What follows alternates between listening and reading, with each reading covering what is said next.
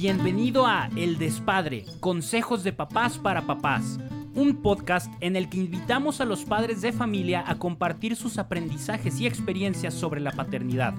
Escúchalo, disfrútalo y aprende de cada uno de ellos. Hola, ¿qué tal? Mi nombre es Alejandro Reina y soy papá de tres hijos maravillosos que todos los días me retan a ser un mejor padre. Hace un par de años me divorcié y la intención de este relato solamente es para platicarles, desde mi experiencia, cuál ha sido la clave para mantenerme conectado con mis hijos, tratando de ser un papá presente, o por lo menos lo que más se pueda. Sin duda alguna, en una separación, lo que más duele es dejar de ver a tus hijos a diario. A mí me pegó y sobre todo porque estábamos en pandemia. En mi caso, realmente fue el dolor más grande que tuve al tomar decisiones. Justo estando ahí me preguntaba, hago ahorita? ¿Y ahora qué hago? al principio realmente sentí que mi vida se iba al caño, se iba al abismo, yo estaba muy dolido, estaba muy enojado y inmediatamente quería hacerme presente cualquier forma con mis hijos, cualquier pretexto era bueno. Pero realmente me preocupaba que me vieran mal.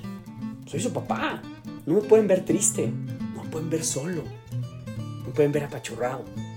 Pero siento que a veces es necesario que nuestros niños nos vean vulnerables. Yo sé que soy un superhéroe para ellos. Pero también es necesario que entendieran que detrás de este disfraz de héroe, de esta capa de héroe que siempre traemos, hay una persona que vive a flor de piel sus tristezas y sus preocupaciones. Sinceramente, lo más difícil para mí fue aprender a vivir sin ellos. Los extraño muchísimo.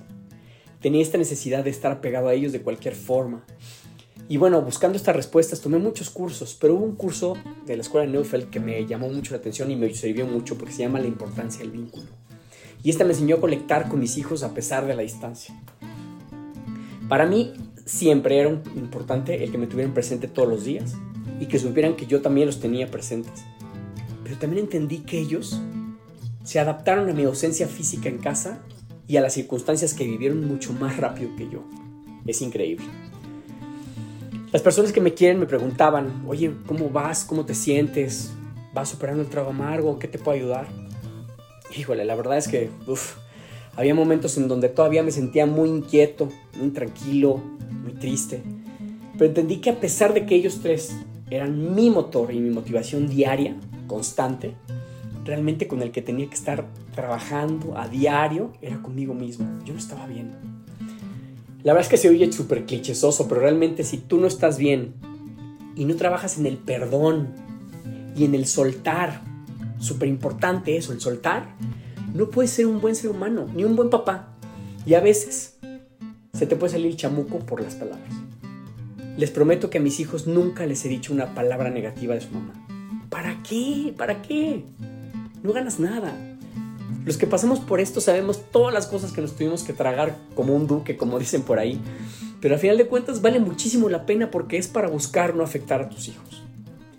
Yo considero que eso, además de que me habla como una madurez de mi parte como papá, como ser humano, pues no los involucras en algo que no depende de ellos y que solo les puede generar tristeza, ansiedad, o sea, o que sientan que están en una posición de escoger a uno o a otro. ¡Qué estupidez, qué tontería! Ambos, papá y mamá, deben de lograr estar en la misma línea de educación para lograr consistencia con los hijos. Les tenemos que dar seguridad, paciencia y amor. Mucha gente me ha preguntado si es muy difícil ser papá divorciado. Sí, claro que sí lo es.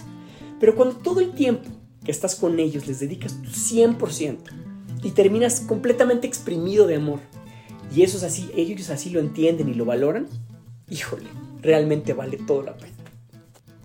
Hoy yo quiero llenarlos de miles de memorias inolvidables, pero no solo de viajes, con fiestas o con permisos, sino también estando ahí en su día a día, eso es importantísimo, escuchándolos, observándolos, entendiéndolos. Y lo que me, me, di cuenta al final es que cuando vivía yo con ellos, no necesariamente les daba tiempo de calidad, a pesar de considerarme un papá súper presente. Pero eso solamente me di cuenta y lo aprendí a vivir en esta situación que la vida me presentó. Qué cañón, ¿no? Hoy, de verdad, estoy trabajando porque mis hijos varones sean todos unos caballeros. Que respeten y cuiden a la mujer y que a través de mi ejemplo, al tratar a una persona, a una mujer, a su misma hermana e incluso a su mamá, hombre, sean unos excelentes seres humanos. Y evidentemente al tratar a mi hija de una manera respetuosa, bonita, sincera y con mucho amor, como siempre lo hago, pretendo darle un modelo a seguir para cuando ella escoja una pareja. ¿Saben qué? Al final de cuentas entendí que las cosas son por algo y que hoy soy más feliz. Así lo decreto, soy más feliz que ayer, porque me encontré a mí mismo y porque hoy sé que amo más a mis hijos y ellos me aman más. También aprendí a que esta vida venimos a ser felices, caramba. Y también a hacer y ver felices a nuestros hijos. Eso debe ser nuestro máximo objetivo. La verdad es que mis hijos sí que me vieron caer durísimo. Pero también me vieron levantarme. Y eso está padrísimo. Y para mí es la mejor enseñanza de vida que les puedo dejar. Hoy, después de mi andar y a medio camino de mi vida, me considero realmente un mejor papá para ellos. Y eso lo agradezco a la vida, pero sobre todo a Dios, por permitirme tocar sus vidas, sus almas y sus sueños. ¿Saben qué? Después de todo, a través de ellos trascendí. Ellos son mi obra maestra.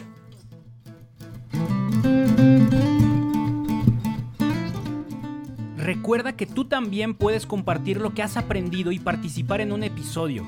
Es muy sencillo, solo sigue el enlace que viene en la descripción de este episodio y listo. Sabemos que tus consejos le servirán mucho a otros papás.